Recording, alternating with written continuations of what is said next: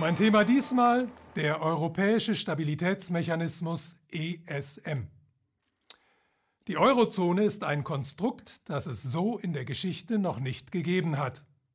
19 souveräne Länder mit über 330 Millionen Einwohnern verfügen über ein und dieselbe Währung. Wie problematisch das ist, zeigte sich ab 2010 im Zuge der Eurokrise. Als damals mehrere wirtschaftlich schwächere Euro-Länder in Zahlungsschwierigkeiten gerieten, wurde schnell klar, dass man keines von ihnen einfach zusammenbrechen lassen oder in eine nationale Währung entlassen konnte. Das nämlich hätte das Vertrauen von Investoren in den Euro so stark erschüttert, dass die gesamte Währungsunion gefährdet gewesen wäre. Also blieb damals nur eine Möglichkeit. Die betroffenen Länder mussten gestützt werden. Zu diesem Zweck gründete die EU zwei Finanzinstitutionen. 2010 die Europäische Finanzstabilisierungsfazilität EFSF und 2012 den Europäischen Finanzstabilisierungsmechanismus EFSM, zusammen Euro-Rettungsschirm genannt. Da schon bald klar wurde, dass die Finanzkraft beider Einrichtungen nicht zur Lösung der immer größer werdenden Probleme ausreichte, wurde 2013 der Europäische Stabilitätsmechanismus ESM gegründet, in dem die beiden anderen Organisationen aufgingen. Beim ESM handelt es sich zunächst einmal um eine Bank, die ihren Sitz in Luxemburg hat. Ihre Eigentümer sind die Euro-Länder, die je nach Wirtschaftskraft Anteile am Stammkapital des ESM in Höhe von insgesamt 700 Milliarden Euro gezeichnet haben. 80 Milliarden davon haben sie eingezahlt, für die restlichen 620 Milliarden haben sie Garantien übernommen.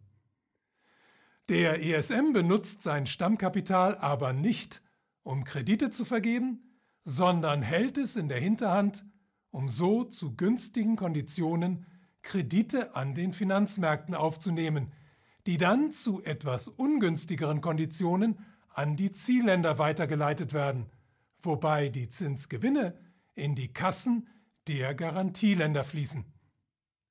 Bevor überhaupt Geld fließt, ist allerdings eine Bewertung durch die Europäische Zentralbank vorgeschrieben. Sie muss prüfen, ob tatsächlich eine Gefahr für die Finanzstabilität der Eurozone besteht und wie viel Geld das betroffene Land tatsächlich benötigt. Aber es geht nicht nur um Länder. Seit 2014 dürfen die Kredite auch direkt zur Rettung von Banken eingesetzt werden, wenn diese in Not geraten und die eigenen Regierungen nicht in der Lage sind, sie zu stabilisieren. Der ESM ist aber mehr als nur eine Bank. Er ist auch ein politisches Instrument. Um kreditwürdig zu sein, müssen die betroffenen Länder nämlich dem Fiskalpakt zustimmen, der die sogenannte Schuldenbremse enthält. Außerdem müssen sie der Überwachung ihrer Länder durch die Troika aus Europäischer Zentralbank, Internationalem Währungsfonds und EU-Kommission zustimmen.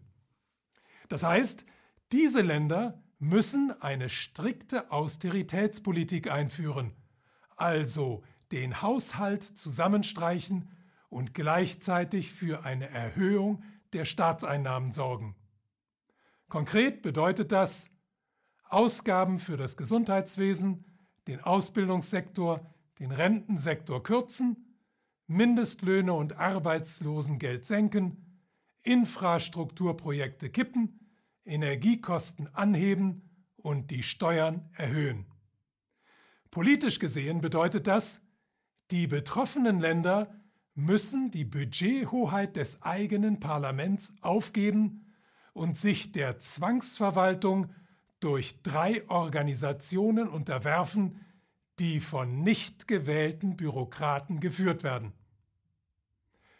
Wie aber steht es um die Demokratie innerhalb des ESM, um die Transparenz oder eine Kontrolle der Organisation? Sehen wir uns dazu ihren Aufbau und ihre Struktur einmal genauer an. Die Führung des ESM besteht aus einem Gouverneursrat, der aus den 17 Finanzministern der ESM-Mitgliedsländer gebildet wird. Sie wählen einen Vorsitzenden und einen stellvertretenden Vorsitzenden und 17 Direktoren, 17 Stellvertreter und einen geschäftsführenden Direktor.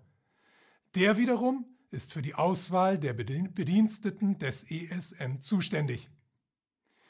Der ESM besteht also, wie die Organisationen der Troika, ausschließlich aus nicht vom Volk gewählten Mitarbeitern, die dazu auch noch mit zahlreichen Privilegien ausgestattet werden.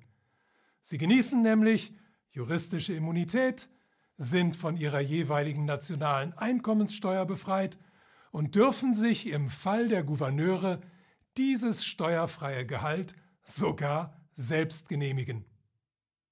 Und was die Kontrolle dieser doch für ganz Europa extrem wichtigen und vor allem sehr teuren Einrichtung angeht, der Ausschuss, der die Bücher des ESM am Jahresende prüft, wird mehrheitlich vom ESM selbst ernannt und eine parlamentarische Aufsicht oder gar eine Kontrollkommission kommen in den Statuten dieser Megabank die immerhin über fast eine Dreiviertel Billion Euro entscheidet, nicht vor.